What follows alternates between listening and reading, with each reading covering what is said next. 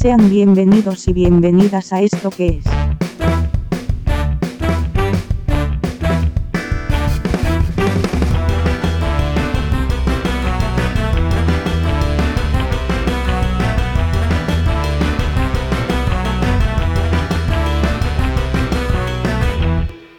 Un podcast negro.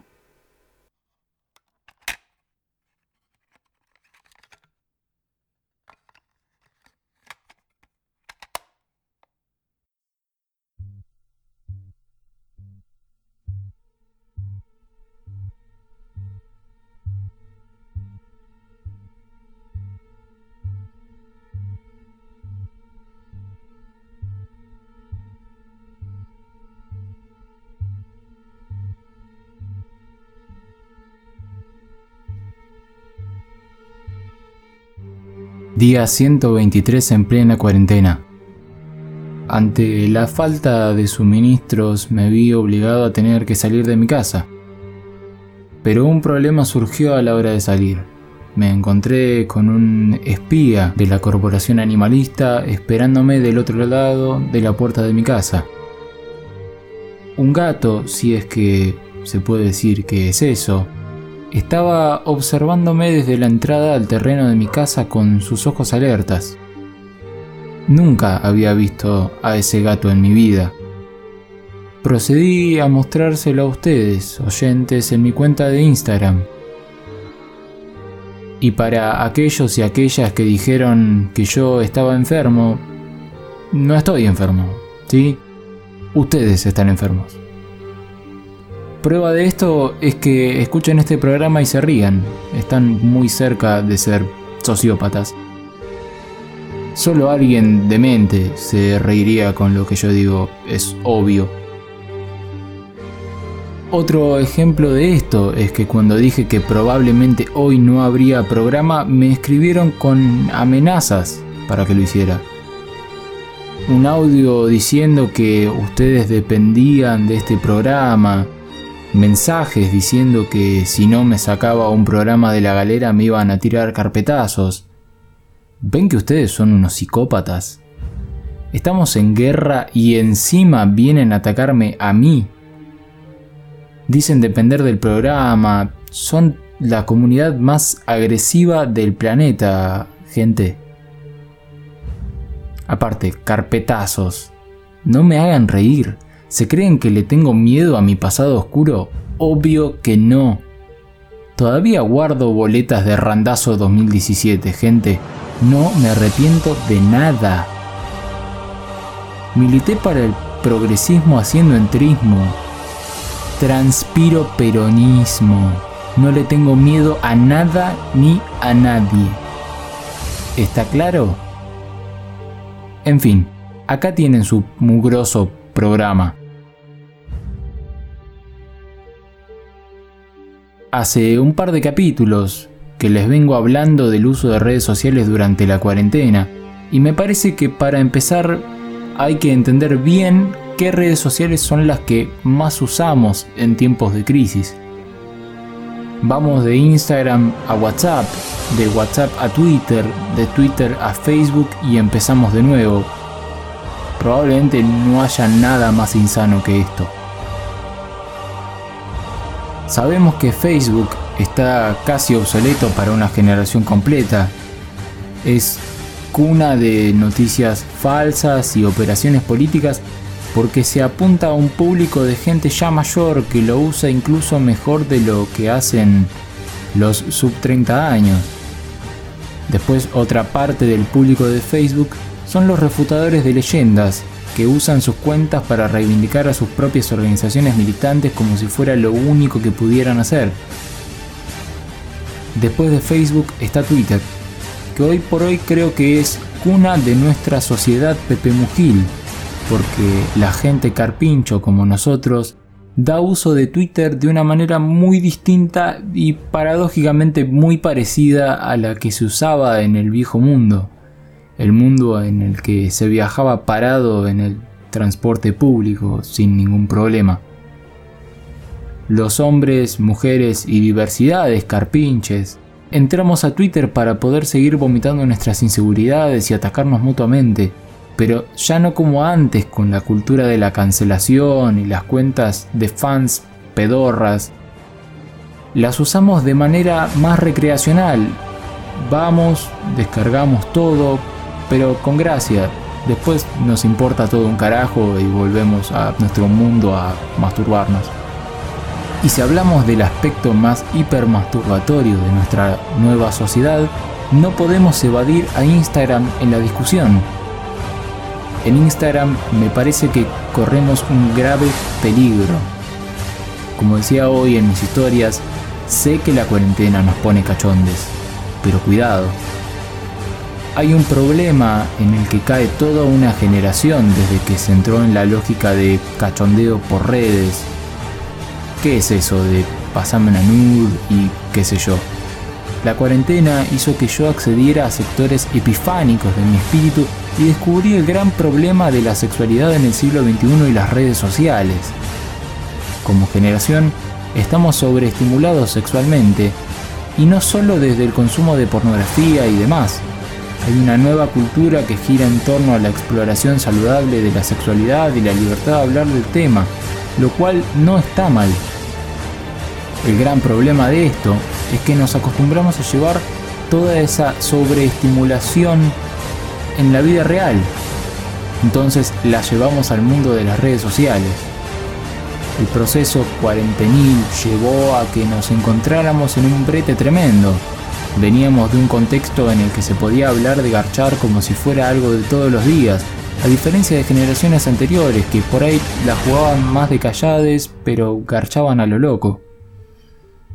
Hoy no podemos coger y todavía no descubrimos la manera de hacerlo mediante una app. Entonces entramos en un contexto en el que seguimos subiendo fotos en orto cada vez más, pero directamente ya no podemos usarlo para coger.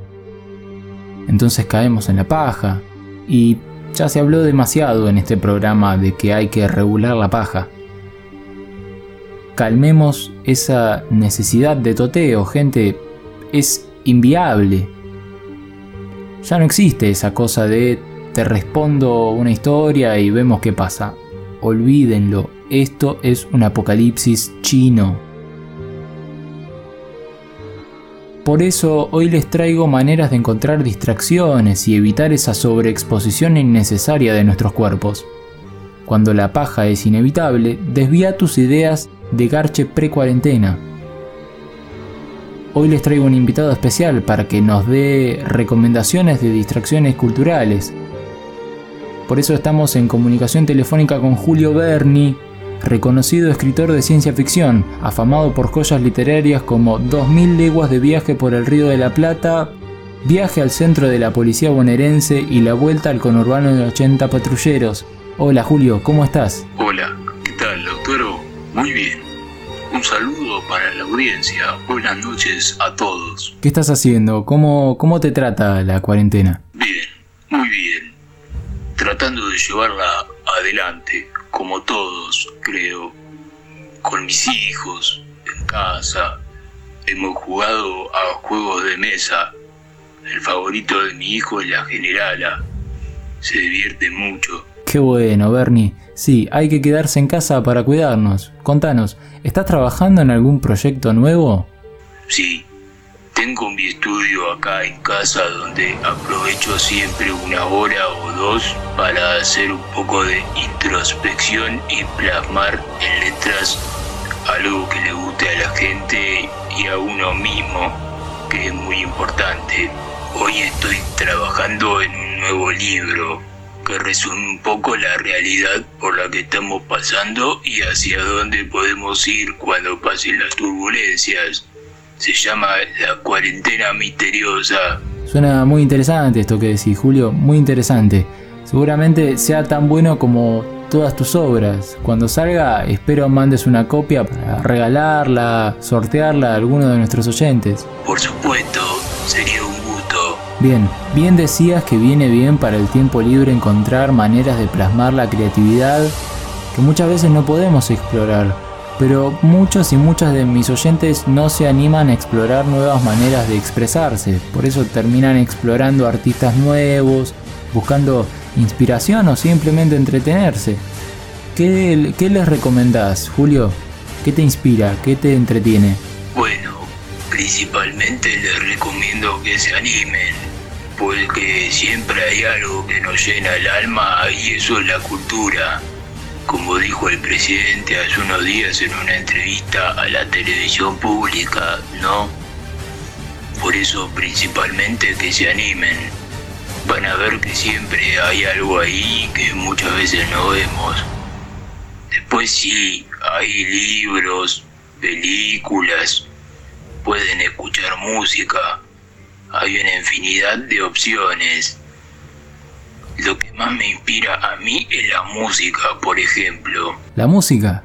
Mira vos. ¿Y qué le recomendarías de música a la audiencia? Sé que muchos se van a sorprender porque mi pasado en las fuerzas de seguridad muchas veces le hace pensar a la gente que soy un tipo muy parco, de esos que escuchan solamente música clásica y de vez en cuando algún tango. Pero no, me encanta el rock, por ejemplo, y sé que no va mucho con mi imagen.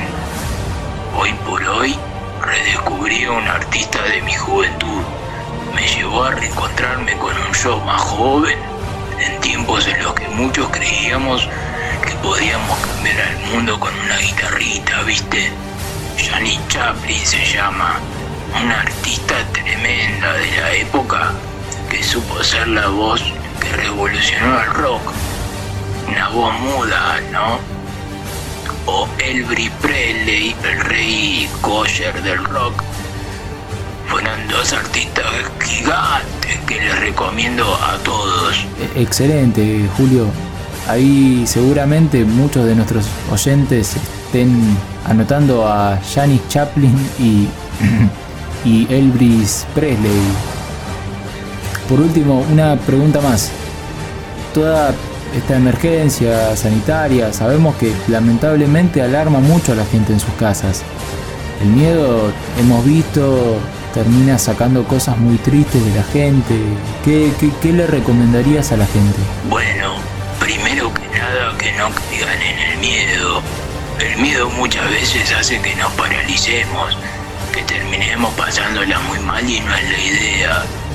Por eso quiero decirles a cada uno de los que visten en sus casas que se queden tranquilos, que de acá salimos entre todos.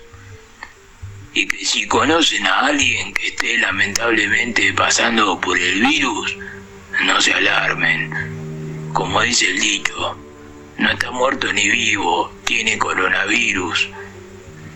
Nada más. Eh, bueno, gracias por la comunicación, Julio. Te mando un saludo. Con los codos, no te olvides. Gracias a vos. Fue Julio Berni, escritor, y no sé cómo remontar esto ahora.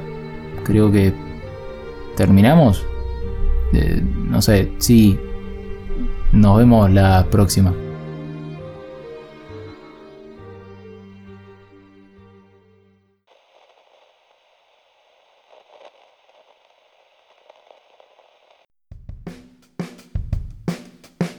Hola, ¿cómo estás? Gracias por escuchar este podcast. Si querés opinar sobre esto que acabas de escuchar o proponer futuros temas para futuros podcasts, hacelo con el hashtag podcast negro en Instagram o con un mensaje a mi cuenta. Puedes encontrarme como arroba Moreira. No sé con cuánta frecuencia van a salir estos podcasts, así que te invito a suscribirte acá en Spotify o en Instagram que voy a ir subiendo cuando vayan saliendo. Esto fue un podcast negro y nos vemos la próxima.